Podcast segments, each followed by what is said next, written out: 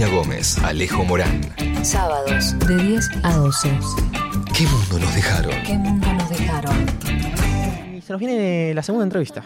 Qué lindo, qué lindo la Se segunda viene muy interesante. Vamos a estar charlando con Raquel Chan. Raquel es eh, bioquímica argentina especializada en biotecnología vegetal, investigadora del CONICET y desempeña su tarea en el Instituto de Agrobiotecnología del Litoral en Santa Fe. Fue nombrada como una de las 10 científicas más destacadas de América Latina por parte de la BBC. Y se volvió muy conocida Raquel cuando eh, descubrió el gen de resistencia a la sequía que aplicó al trigo HB4 que se lanzó en 2021, como decíamos al principio del programa. Raquel, eh, ¿estás ahí? Sí, buen día. Buenas, ¿cómo estás? Bien. ¿Todo bien? Bueno, nada, para, para empezar a hablar un poco de esto, sobre todo de, eh, del trigo, queríamos saber un poco cómo nace el proyecto, eh, por qué las siglas HB4, a qué refieren. Nada, que nos cuentes un poco. Bueno, a ver, HB4 en realidad es un nombre comercial que le dio Bioceres, que fue la empresa licenciataria, a un gen que en realidad se llama HAHB4. No sé si se escucha bien porque Se escucha eco. Em, HA quiere decir Elianthus es el nombre científico del girasol. El gen viene del girasol, HB es un tipo de gen Eh, hay muchos, es una familia muy grande que se llama Nomeobox o caja y cuatro es un número de orden porque justamente son muchos en la familia. Em, el proyecto nace de la ciencia básica absolutamente fundamental que hacemos los biólogos, que es hacernos, hacer observaciones de la naturaleza y hacernos preguntas que intentamos responder con experimentos. Y la pregunta era, ¿por qué unas plantas toleran mejor la falta de agua que otras plantas? Eh, no todas las plantas se mueren al mismo tiempo cuando no tienen agua. Los casos extremos son los cactus. eh, y, del otro lado, casi cualquier planta hogareña que no regarla se muere. En el caso nuestro, nosotros mirábamos al girasol. El girasol es una planta que tolera bastante bien la falta de agua. Eso no quiere decir que resiste. O sea, no son plantas que puedan vivir eternamente sin agua, ningún ser vivo puede vivir sin agua, pero lo hace mucho mejor que otras. Y entonces estudiamos un poco eh, qué tenía de distinto esta planta. Y hay una serie de genes, muchos, no hay un gen de la sequía. Eh, hay una serie de genes que regulan la expresión de otros genes. Las plantas tienen de 20 a 50 mil genes, eh, igual que nosotros, digamos, me refiero a los animales. Eh, en realidad es un trabajo un poco de hormiga, aislar gen por gen y ver para qué sirve ese gen. Porque una cosa es tener un gen y otra cosa es saber para qué sirve. Claro. Y una de las formas de saber para qué sirve es ponerlo en una planta que no lo tiene y ver si se comporta distinto al tener ese gen. Y eso es un poco nuestra, una estrategia de trabajo que nosotros tenemos. Entonces, empezamos a sacar genes de girasol, no cualquiera, genes regulatorios, y de a uno lo poníamos en una planta modelo que se llama Arabidopsis thaliana, que no, no tiene ninguna utilidad económica ni, ni, ni ornamental, ni nada. Y sometíamos estas plantitas de Arabidopsis a distintos tipos de estreses ambientales y veíamos si se comportaban igual o distinto que las plantas igualitas, pero que no tenían ese gen diferencial. O sea que en lugar de sus 25.000 tenía 25.001. Mm. Y de esa forma encontramos muchos genes, pero bueno, particularmente el HHV4 es un gen que le confería mucha tolerancia a estrés hídrico a las plantas de Arabidopsis. Ok, claro, entonces, bien, de, de ahí se llegó a este, a este avance tecnológico. ¿Se entiende? Y ahí se me surge la, la pregunta, Raquel, que es, eh, cuando fue en, en 2001 más el debate ¿no? sobre el trío HB4, ¿por qué pensás que... 2021. do- 2021. 2021, sí, 2021, perdón. ¿Qué dije? No, 2001. no, no, yo ni lo había ni lo No, no, sabía que- 2001, creo que ahí era, ahora a ver si me acuerdo, 2001, cuando te escuché, era cuando vos habías arrancado a investigar esto, ¿puede ser? No, 2001 es muy temprano. Puede que sea 2003, 2004 el Ah, ok. principio de esta historia. Ahí va, bueno, En bien. 2001 te acordarás de las corridas bancarias. Ahí, claro, otra, otro tema diferente. No, bueno, pero Sí. a lo que iba es, esto en 2021, hubo como un gran debate con respecto al trío HB4, etcétera, y lo que te quería preguntar es, ¿por qué pensás que hubo tanta hostilidad a este tipo de, de variaciones eh, y en, en general a los organismos genéticamente modificados? ¿Qué pensás que ahí genera como esto? Una ruptura. Es una cosa multifact es multifactorial. O sea, no, no hay una única razón y no hay un único grupo motivador del debate. Eh, yo creo personalmente que hay cosas que están eh, promovidas, escondidas, digamos. Eh, pienso que también hay mucha gente eh, que no tiene la menor idea de lo que es. Y también pienso que hay un montón de gente que considera que esto es malo, eh, como hay gente que piensa que son malas las vacunas, como hay gente que piensa que son malos los teléfonos celulares. O sea, hay cosas que en la sociedad nos podemos poner de acuerdo y otras que generan este tipo de, más que de abismo, casi es una división, una grieta, no quiero usar la palabra, pero en cierto modo es así, digamos, como el tema del aborto. El tema del aborto es clásico. Gente que está a favor y gente que está en contra y es irreconciliable. Como lo hubo en el divorcio, por ejemplo. Son, son temas que ponen a la sociedad de un lado y del otro y es muy difícil el diálogo y es muy difícil llegar a un acuerdo. Ahora, ¿por qué yo creo que mucha gente no entiende qué es esto? Eh, sin minimizar la cultura o la educación que tengan, porque es algo muy específico. Eh, pero mucha de esa gente que está en contra, que milita, que pone carteles, probable- probablemente no te puede explicar lo que es un gen ni saber cuántos genes tiene una planta. ¿Y qué es lo que le modifica tanto entre 25.000 y 25.001? Y lo que lo peor es que no saben que todo lo que comemos, todo, ha sido modificado genéticamente.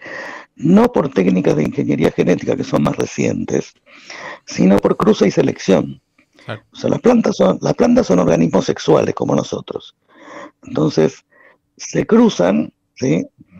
Y los hijos son algunos más lindos, otros más feos.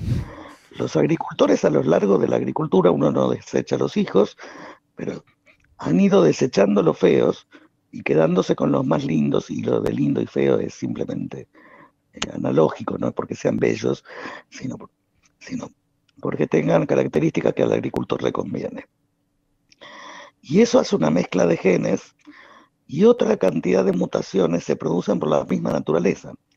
Eh, la luz ultravioleta a la que estamos sometidos hace que muchos eh, genes, o sea, moléculas de ADN, muten, o sea, cambien, y no lo que está hoy no es lo que había.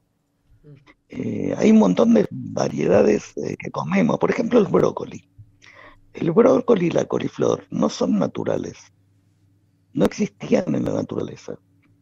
Son, op- no están hechos por ingeniería genética, quiero aclararlo, pero sí están hechos por mutaciones de una planta que es feísima, que nadie se la comería, y que fueron mutando y por cruce y selección se fueron eh, eligiendo estas variedades que resultan mucho más atractivas en una verdulería. Eh, el otro caso muy clásico es el del maíz.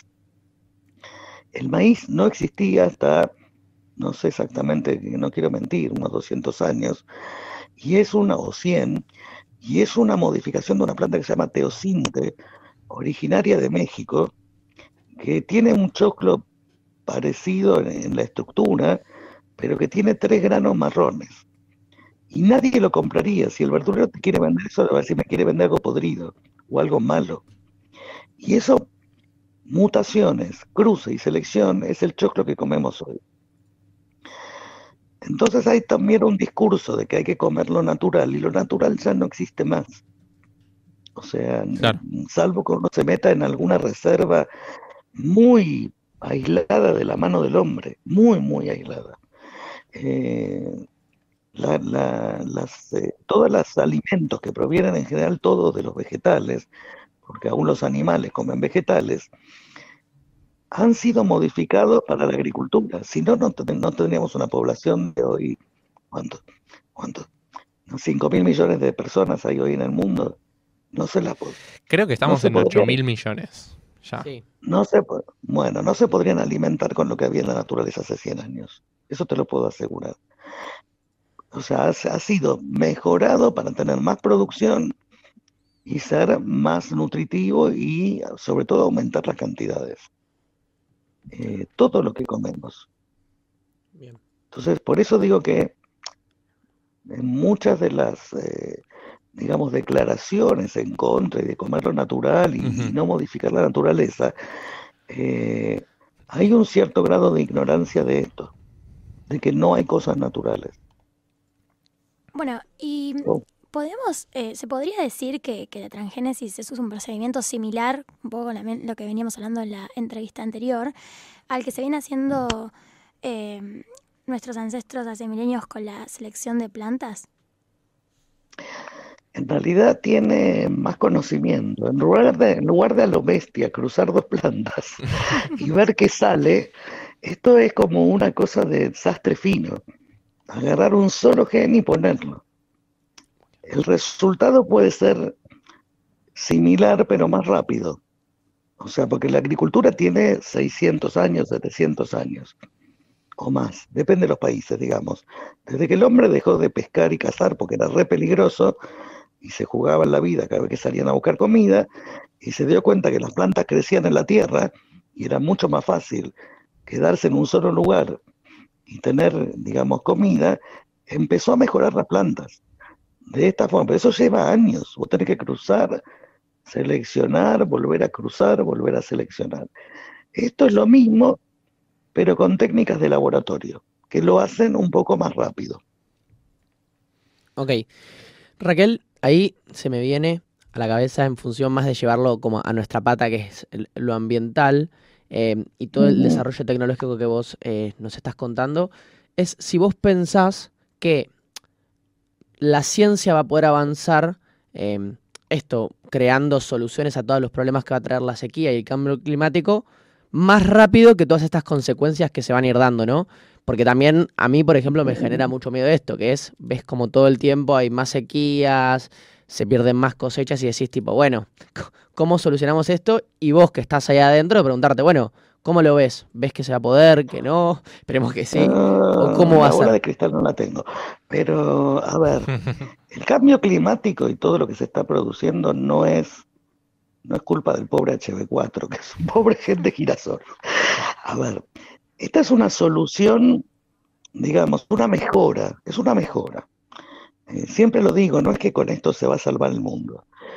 Necesitamos mucha más ciencia para poder eh, enfrentar estos temas del cambio climático. Por un lado necesitamos, bueno, más cuidado del ambiente, eso no cabe duda. No es solo por la sequía, los plásticos, bueno, todas las cosas que se utilizan en la industria. O sea, una de las industrias más contaminantes del mundo es la automotriz. Ahora nadie se baja del auto. Es, hay, mucha, hay muchos temas que tienen que ver con lo que es el cambio climático, el efecto invernadero, eh, etcétera. La ciencia hace lo que puede y viene haciendo lo que puede. Ahora, si le va a ganar la carrera al, al cambio climático es difícil de saberlo. Yo creo que, de nuevo, voy a usar la palabra multifactorial. La ciencia puede dar soluciones y las políticas dan soluciones. Y las políticas no están dando soluciones, o no las que necesitamos. Necesitamos una distribución de la riqueza más eh, homogénea, porque vos podés tener millones de kilos de toneladas de alimentos, pero si en algunos países se tiran la basura y en otros hacen falta, no le estamos ganando, ¿no es cierto? Al problema, al problema ambiental. Porque el ambiente somos las personas también. Y las personas que viven en Latinoamérica y que viven en, en África son personas y son parte del ambiente. El que no tengan comida es grave.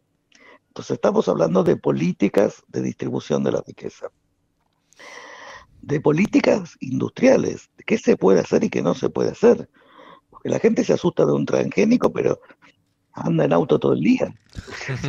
Lo cual, que- o sea, hay, hay cosas que son como dicotómicas, o sea, o, o casi esquizofrénicas, podría decir.